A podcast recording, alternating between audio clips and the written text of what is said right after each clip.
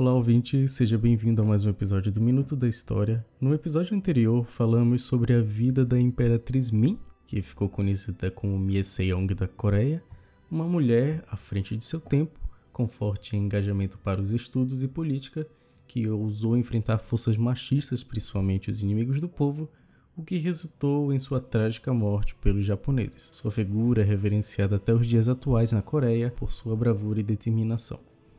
E neste episódio, iremos falar sobre as mudanças que ocorreram na Coreia, principalmente de status, em que o país deixou de ser o reino de Joseon e tornou-se o grande império da Coreia. Iremos desvendar como isso ocorreu e seus desdobramentos durante a proeminente invasão japonesa. O grande império coreano, como foi dito, foi o sucessor do reino de Joseon, que havia governado o país por cerca de 500 anos. Em outubro de 1897, o imperador Gojong da dinastia Joseon proclamou a nova identidade no palácio de Yeogogon e supervisionou a modernização parcialmente bem-sucedida dos militares, economia, sistema de terras, sistema de educação e diversas indústrias. Esse processo de reestruturação ocorre justamente no período da Guerra Sino-Japonesa, que marcou o rápido declínio de qualquer poder que a dinastia Joseon conseguiu segurar contra a interferência estrangeira, com as batalhas do conflito em si travadas em solo coreano e nos mares circundantes. Com sua proeminência recente sobre a minguante e fraca dinastia Qing, o Japão havia enviado representantes para negociar o Tratado de Shimonoseki com os emissários de Qing, através do qual os japoneses conseguiram obter o controle sobre a península de Liaodong, um movimento destinado a impedir a expansão do sul do novo rival do Japão, que seria a Rússia, e mais importante sobre a Coreia. No entanto, a Rússia reconheceu este acordo como um ato contra seus interesses no nordeste da China e, eventualmente, trouxe a França e a Alemanha para o seu lado, dizendo que a península de Liaodong deveria ser repatriada para os Qing da China.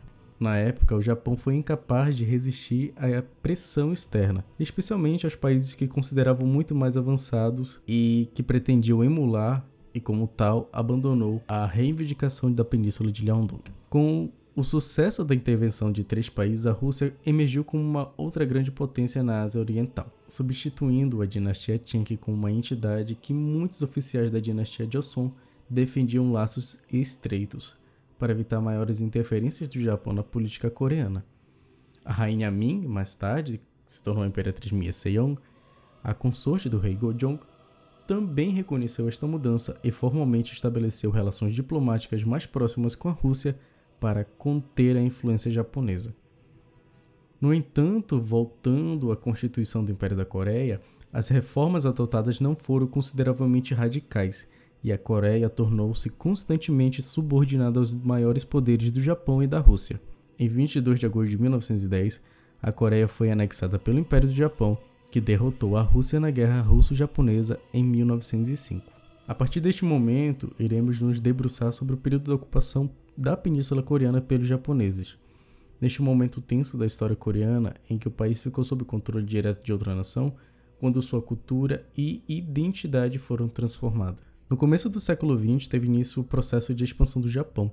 Em 1905, na sequência da, da Guerra Russo-Japonesa, o governo japonês declarou unilateralmente que a Coreia seria doravante um protetorado japonês. Em agosto de 1910, esse status foi alterado e a Coreia tornou-se uma colônia formal do Império Japonês. Essa foi a primeira vez na longa história da Coreia em que o país e seu povo foram subjugados sob um regime colonial. O que tornou esta situação ainda mais irritante era o fato de que, historicamente, o povo coreano sempre se considerava mentor da cultura japonesa. A intempestiva ocupação japonesa verdadeiramente bloqueou o processo de modernização da Coreia. Porém, alguns historiadores simpáticos à política japonesa afirmam que foram realizados progressos considerados nos sistemas econômicos e educacionais da Coreia durante o período colonial. Eles argumentam que a ocupação japonesa foi a longo prazo benéfica para a modernização da Coreia. Embora não se possa negar que houve alguns graus de progresso econômico em 1910 e 1945, os principais beneficiários foram os japoneses e um punhado de colaboradores coreanos. A maioria da população coreana foi reduzida a um estado de empobrecimento e analfabetismo. O Japão governou a Coreia através de escritório de um governador-geral, que geralmente era o militar do exército ou da marinha japonesa. Durante a primeira etapa da ocupação, que foi de 1910 a 1919, os coreanos foram controlados por um sistema dramático de guarda policial fronteiriça, uma força militar que controlava a política e que privou muitas, muitas, muitas pessoas de liberdades civis básicas. Os rigorosos controles sociais finalmente produziram uma demonstração massiva e nacional de revolta em 1 de março de 1919, referindo atualmente como o Dia do Movimento. Isso obrigou os japoneses a afrouxarem o aperto à população coreana. Durante a segunda fase do domínio colonial, que foi de 19 a 32, o governo geral permitiu que o povo coreano um grau de liberdade de expressão e de reunião. No início da década de 1920, por exemplo, três jornais coreanos foram publicados em língua nacional. E em 1927, um partido político coreano composto de nacionalistas de direita e de esquerda, o Shinhwa-New, que seria o New, New Korea Society, foi estabelecido. Só para deixar bem claro que durante o período de ocupação japonesa, a cultura japonesa era obrigatória. Então, os coreanos não poderiam expressar a sua cultura e nem o seu idioma, sua língua materna. Então, era obrigatório todo, todo governo, todo sistema de escrita, que era o Hangul, fosse substituído pelo sistema de escrita japonês, além da fala, né? Para tanto que alguns coreanos, vamos dizer assim, mais idosos, que, que vivenciaram aquele período, é, conseguem falar japonês, é, devido a esse bloqueio cultural que o, que o Japão fez durante a ocupação da Coreia. Dando continuidade, por causa do clima político relativamente tolerante mesmo, os socialistas conseguiram fundar um partido comunista coreano clandestino em Seul em 1925. Foi também durante esse período que algumas modernas faculdades, incluindo a Universidade Imperial Japonesa, Keijo, em Seul, e algumas faculdades coreanas foram organizadas com financiamento público e privado.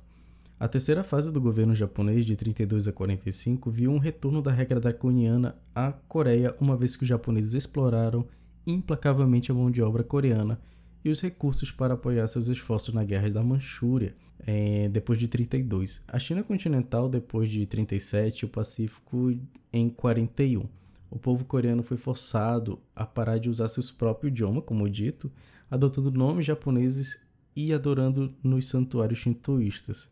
No final, do entanto, tais medidas implacáveis serviram apenas para, como incentivo adicional à população coreana e para alimentar o fervor nacionalista. O período de ocupação japonês foi marcado pela recusa da Coreia em aceitar o seu status de proteção e anexação. O movimento maciço de 1 de março inspirou pessoas de todos os graus da sociedade a lutar por independência.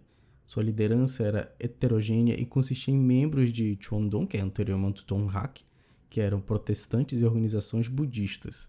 O tamanho e a intensidade do movimento surpreenderam os japoneses que achavam que suas políticas brutais acabariam por quebrar a espinha dorsal do espírito nacional coreano e não fortalecendo. Embora o movimento tenha diminuído após 1919, a resistência coreana em casa continuou de muitas formas. Demonstrações de estudantes, greves trabalhistas, disputa de arrendamentos e boicotes a bens japoneses. Apesar dos novos esforços japoneses para alimentar a resistência política, os nacionalistas coreanos e os comunistas continuaram a se agitar contra os japoneses em movimento dispersos em todo o país.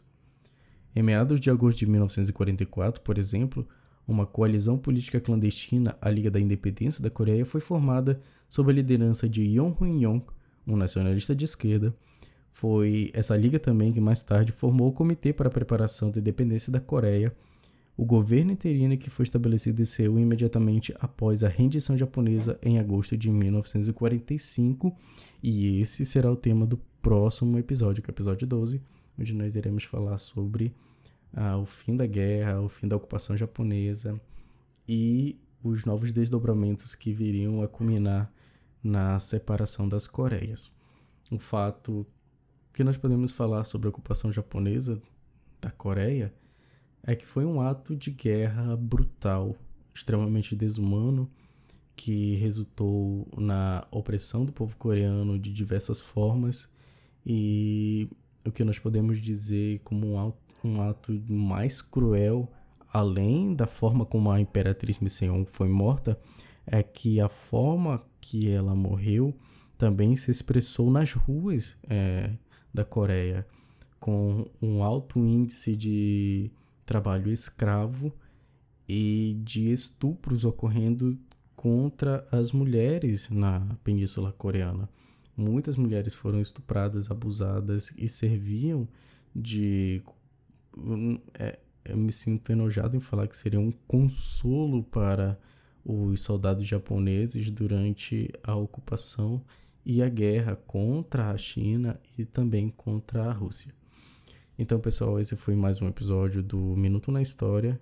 Espero que tenham gostado. Se você tiver interesse em conhecer um pouco mais desse trabalho, é só acessar o site halojorge.com, h l l o jorge.com e também as redes sociais do Minuto da História no Instagram.